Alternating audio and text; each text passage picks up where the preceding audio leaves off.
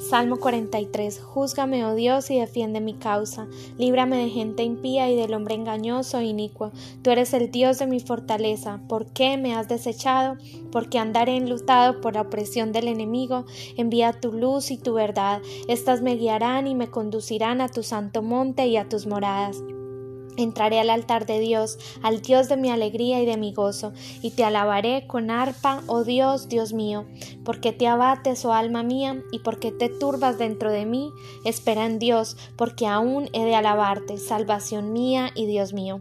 Hay momentos donde necesitamos que Dios envíe su luz y su verdad para ver en qué dirección vamos. Salmos 119, 105 dice que su palabra es lámpara a nuestros pies y lumbrera a nuestro camino. Su palabra guía nuestros pasos y no deja que nos alejemos ni a la derecha ni a la izquierda de su voluntad. Muchas personas se apartan de Dios porque no conocen la verdad, han conocido a Dios superficialmente, pero su palabra no ha sido revelada en todas las áreas de sus vidas. Sansón era un hombre separado desde el vientre de su madre. Dios le dio dirección a sus padres antes de su nacimiento de cómo él debía ser apartado. No podía comer ciertos alimentos, no debía tocar ciertas cosas y nunca podía cortarse su pelo. Dios había elegido a Sansón para una asignación específica y le dio una fuerza sobrenatural para llevarla a cabo. Él amaba a Dios, tenía dones, creció al lado de sus padres que lo cuidaron y le enseñaron todo lo que necesitaba para cumplir su llamado.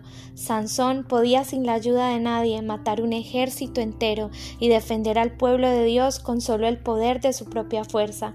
Poco a poco, en pequeños actos de desobediencia y tomando decisiones incorrectas, su corazón empezó a alejarse de Dios.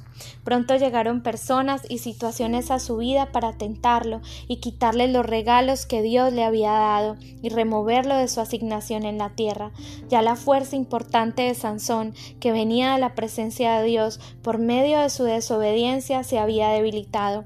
Un día cayó en tentación, se dejó vencer por una mujer y ese día la fuerza física que llevaba a cabo su llamado fue removida. La desobediencia lo llevó a perder el regalo de Dios. Sansón y David amaban y creían en Dios, pero pequeños actos de desobediencia debilitaron su fe y experimentaron la necesidad de la luz y la verdad de Dios que los guiara a su presencia. Tú puedes estar experimentando momentos parecidos, donde sientes que has fallado o que tu debilidad oscureció el camino. Los enemigos de Sansón lo llevaron a, ser esclavo, le quitaron la vista, la visión que Dios le había dado, cortaron su cabello donde radicaba el secreto de su fuerza. Un día Sansón clamó a Dios, él escuchó su voz, la luz y la verdad de Dios se manifestaron dándole otra oportunidad de cumplir su llamado, recibiendo una visitación de la misericordia de Dios en el último momento de su vida. Tenemos esperanza, siempre estará disponible la luz y la verdad de Dios para que alumbre nuestro camino y sea revelada donde tenemos necesidad, nos dirija al lugar de su presencia y seamos llenos de su amor que cubre multitud de pecados. Oremos con el Salmo 43.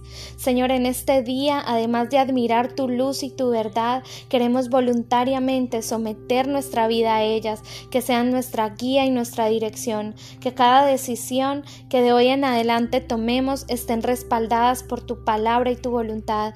Te pedimos perdón por pequeños actos de desobediencia que nos estén apartando de tu corazón. Hoy nos arrepentimos por toda naturaleza que no es la tuya, que debilita nuestra fe y renunciamos a toda sabiduría del hombre carnal, terrenal y diabólica. Queremos tu sabiduría que viene del cielo, que es ante todo pura, pacífica, considerada y flexible y no tiene hipocresía.